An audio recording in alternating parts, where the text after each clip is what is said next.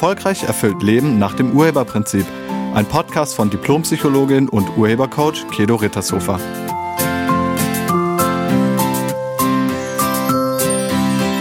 Hallo, herzlich willkommen und schön, dass du da bist.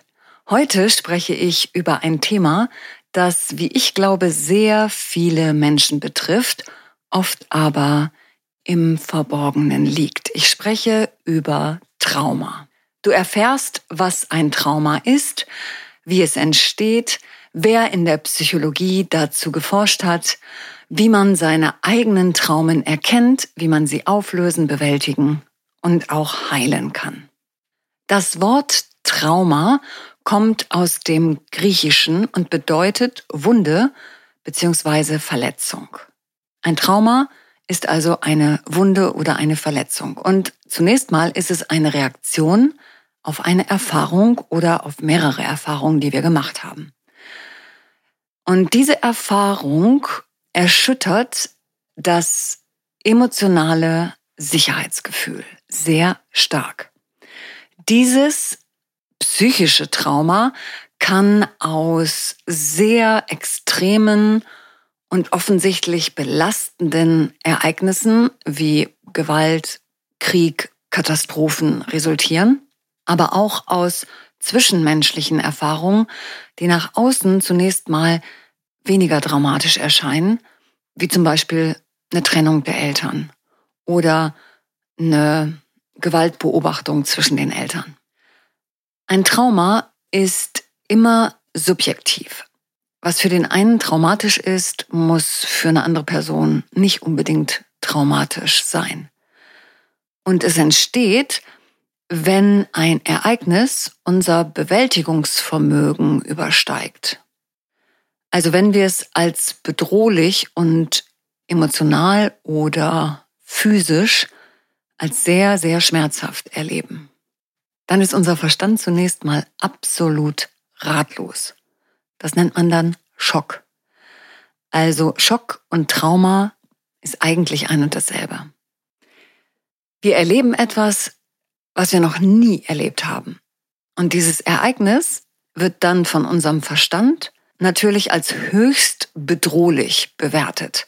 Denn er weiß ja jetzt überhaupt nicht, wie er damit umgehen soll. Weil wir haben das ja noch nie erlebt. Die Aufgabe unseres Verstandes ist es, unser Überleben zu gewährleisten und uns zu beschützen. Und genau das kann er jetzt auf einmal nicht mehr, weil er dieses Ereignis noch nie erlebt hat.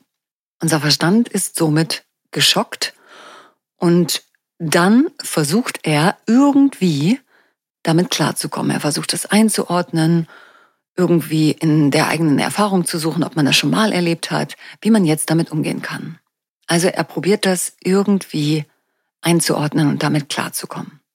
Unser gesamtes geistiges System ist überfordert und weiß zunächst nicht, was zu tun ist und wie man darauf reagieren sollte. Deshalb steht man dann manchmal da wie so ein hypnotisiertes Kanickel. Man erlebt was und man hat absolut keine Idee, was man jetzt machen soll. Schockstarre nennt man das auch. Und das ist für unseren Verstand ganz schlimm, das darf nicht sein. Also merkt er sich diese Erfahrung ganz besonders und spielt die auch immer wieder in Gedanken durch. Deshalb sieht man das, sobald man die Augen zumacht, immer wieder, diese Bilder davon. Und dadurch brennt sich die als traumatisch bewertete Erfahrung dann wirklich ganz, ganz tief in unser Bewusstsein ein. Man kann in jedem Alter traumatische Erfahrungen machen. Es ist ein Ereignis, das unser Gefühl der Sicherheit und Stabilität ins Schwanken bringt. Ob etwas als Trauma wahrgenommen wird, ist immer sehr individuell und es hängt von mehreren Faktoren ab, wie zum Beispiel von der eigenen Resilienz oder auch dem Unterstützungsnetzwerk, das man sich aufgebaut hat und auch von bereits gemachten Erfahrungen. Die Forschung zum Thema Trauma hat eine ganz lange Geschichte und umfasst die Arbeiten von vielen Psychologen und Psychiatern. Sehr viele Wissenschaftler, darunter Entwicklungspsychologen und Traumaspezialisten, haben sich mit den vielschichtigen Ursachen und Auswirkungen von Traumata befasst. Sie haben herausgefunden, dass auch kleinere Ereignisse, wie zum Beispiel Trennung, Krankheit, Geschwisterchen bekommen, Mobbing, eingeschult werden, in den Kindergarten kommen. Das alles kann tiefgreifende Spuren in der Psyche des Menschen hinterlassen und nochmal, es ist individuell. So eine Traumaerfahrung kann ganz unterschiedliche Auswirkungen haben. Es können daraus zum Beispiel Angststörungen entstehen oder Essstörungen oder auch Depressionen auftreten. Es kann sich aber auch ein Vermeidungsverhalten zeigen. Ich nenne das ein Schutzprogramm. Und genau dazu, zum Thema Trauma und Schutzprogramm, hatte ich ein Coaching-Gespräch mit einer Frau. Nennen wir sie Tanja.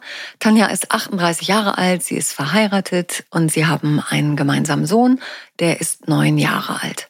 Tanja kam zu mir, weil sie es nicht erträgt, wenn Menschen um sie herum wütend oder aggressiv werden. Für sie ist das eins, also Wut ist gleich Aggression. Und besonders fällt ihr das natürlich im Zusammenleben mit ihrem Mann und ihrem Sohn auf. Sobald einer von beiden irgendwie wütend wird, lauter wird oder lautstark seine Wut äußert, löst das in Tanja Stress aus und sie versucht entweder zu flüchten oder die Wogen zu glätten. Also sie hält das nicht aus. Sie sagt, Wut und Aggression würde sie irgendwie extrem triggern. Kurz zum Thema Triggern. Ein Triggerpunkt ist ein sogenannter Auslösepunkt. Körperlich sind das zum Beispiel Schmerzpunkte in der Muskulatur. Emotional oder psychisch gibt's auch Triggerpunkte. Ich habe dazu einen Podcast gemacht. Das ist der Podcast mit der Nummer 220. Den kannst du dir dazu vielleicht nochmal anhören, falls du in das Thema Trigger tiefer einsteigen möchtest. Und so ein emotionaler Triggerpunkt weist darauf hin, dass da irgendwo noch eine emotionale Wunde in uns drin ist. Wahrscheinlich eine Wunde aus der Vergangenheit. Mit anderen Worten, Triggerpunkte zeigen auf, wo emotionale Verletzungen sind. Und ein anderes Wort für Verletzung oder Wunde ist Trauma. Also zeigen Triggerpunkte auf, wo wir unverarbeitete Traumen haben. Und das ist ganz gut so, weil dann könnten wir sie vielleicht langsam mal auflösen. Zurück zu Tanja. Tanja erzählte mir, dass sie es kaum aushält, wenn irgendjemand in ihrer Nähe wütend wird. Sie muss dann sofort beruhigend eingreifen oder flüchten. Und ich habe sie dann gefragt, seit wann sie das hat und was sie befürchtet. Und was genau das Gefährliche an Wut ist. Also warum sie das als gefährlich einstuft. Und dann habe ich sie gefragt, was hast du denn erlebt mit Wut oder Aggression? Und dann hat sie ein bisschen nachgedacht und dann fiel ihr eine Situation ein, als sie selbst fünf Jahre alt war. Und das war im Kindergarten. Im Kindergarten hat sie etwas beobachtet. Nämlich ein Junge ungefähr in ihrem Alter bekam einen Wutanfall. Er wollte irgendwas haben, was er nicht bekam. Und dann rastete er ihre Worte, er rastete total aus. Und dann schmiss er sich plötzlich auf den Boden. Also er wollte sich auf den Boden schmeißen. Dabei stieß er allerdings mit dem Kopf gegen eine Stuhlkante, riss sich den Kopf auf und blieb danach reglos am Boden liegen. Eine Blutlache breitete sich aus und die Erzieherinnen riefen sehr, sehr laut durcheinander und es war auf einmal alles ganz, ganz hektisch. Und dann kam irgendwann mit Tatütata und Blaulicht der Notarzt. So, der Junge hat es überlebt, die Wunde musste genäht werden, alles gut. Aber das war das Ereignis, das bei ihr ganz, ganz tief eingebrannt war in ihrem Gedächtnis. Also Wut führt zu Blut, führt zu schreienden Menschen, führt zum Notarzt und vielleicht sogar zum Tod. Schlussfolgerung? Wut ist lebensbedrohlich. Schutzprogramm. Wut und Aggression müssen sofort vermieden werden, sonst passiert was ganz Schlimmes. Das ist das System, in dem Tanja bis zu dem Zeitpunkt unseres Gespräches lebte. Also in Tanjas Augen war der Junge das Opfer seiner eigenen Wut. Also die Wut ist für sie der Böse. Oder die Wut ist der Täter. Wenn man extrem wütend wird, dann kann es lebensbedrohlich werden. Deshalb darf man das nicht. Und wir konnten das dann im Gespräch auflösen. Sie konnte emotional auch nochmal in die Situation eintauchen und sie neu bewerten und damit dann auch auflösen. Aus urheberlicher Sicht betrachtet, weil dieses Jahr ein Urheberprinzip-Podcast und kein Opferprinzip-Podcast. Also aus urheberlicher Sicht betrachtet ist ein Trauma eine Erfahrung, die man als Opfer erlebt. Irgendetwas passiert und man selbst ist machtlos dagegen. Die Verantwortung liegt außerhalb der eigenen Reichweite. Und wenn man das erlebt und denkt, man ist nicht selbst verantwortlich, dann ist man logischerweise das Opfer. Zumindest für den eigenen Verstand. Also jemandem wird aus heiterem Himmel etwas angetan, womit er überhaupt nicht gerechnet hat. Und wenn man sowas erlebt, dann ist das zunächst mal schockierend, traumatisch. Vielleicht wird man in der Schule gemobbt oder man wird extrem für irgendwas bestraft oder die Eltern trennen sich oder jemand, den wir sehr geliebt haben, stirbt plötzlich oder man wird psychisch, emotional oder körperlich misshandelt. Oder die erste große Liebe betrügt uns. Oder die große Liebe trennt sich plötzlich. Alles das kann schockierend und traumatisch sein. Es ist in jedem Fall eine Opfererfahrung.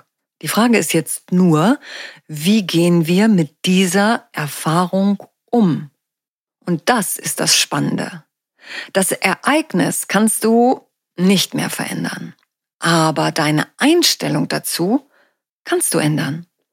Du kannst das selbst wählen. Das ist deine Wahl.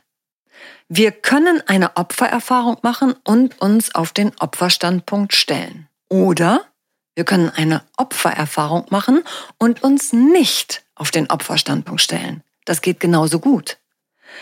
Nehmen wir bezogen auf das Ereignis den Opferstandpunkt ein, wird unser Verstand tätig, weil unser Verstand ist dafür zuständig, dass wir überleben. Er muss uns beschützen. Also Gefahren, extreme Schmerzen und so weiter müssen vermieden werden. Deshalb zeigt der Verstand jetzt im sogenannten Überlebensmodus, was er kann und er zieht Schlussfolgerungen aus der Erfahrung. Das geht ziemlich schnell. Das passiert aus dem Überlebensmodus heraus. Also wir erleben irgendwas, wir werden in der Schule gemobbt und Schlussfolgerung, Menschen sind gefährlich. Oder wir werden bestraft, gleich das Leben ist gefährlich. Oder Frauen sind gefährlich oder Männer sind gefährlich oder Wut ist gefährlich oder Aggression ist gefährlich oder Schwäche zeigen ist gefährlich. Also wir ziehen eine Schlussfolgerung. Und aus dieser Schlussfolgerung heraus baut unser System, unser Verstandessystem ein Schutzprogramm. Frei nach dem Motto, wenn Menschen gefährlich sind, dann muss ich mich vor ihnen schützen und mich von ihnen fernhalten. Und wenn das Leben gefährlich ist, dann muss ich ab jetzt alles kontrollieren.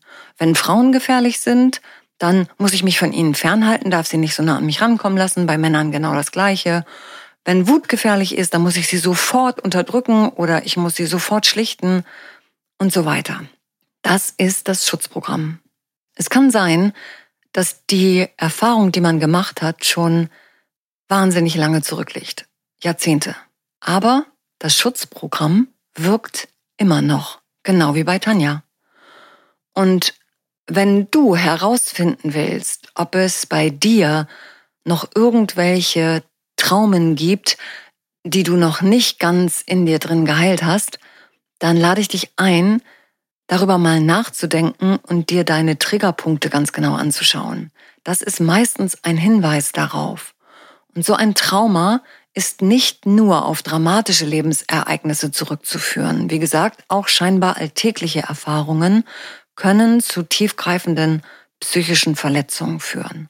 Und die gute Nachricht ist, Wunden lassen sich heilen.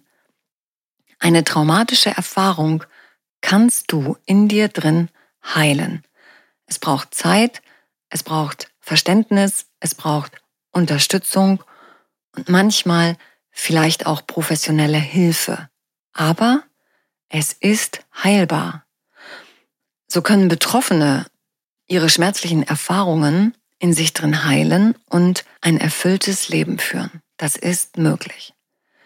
Ich danke dir fürs Zuhören und ich wünsche dir eine wunderschöne Woche. Sei nett zu dir und zu allen anderen. Tschüss. Sie hörten einen Podcast von und mit Diplompsychologin und Urhebercoach Kedo Rittershofer. Wenn Sie mehr über die Angebote von Kedo erfahren wollen, schauen Sie im Internet unter www.urheber-prinzip.de. Vielen Dank und auf Wiederhören.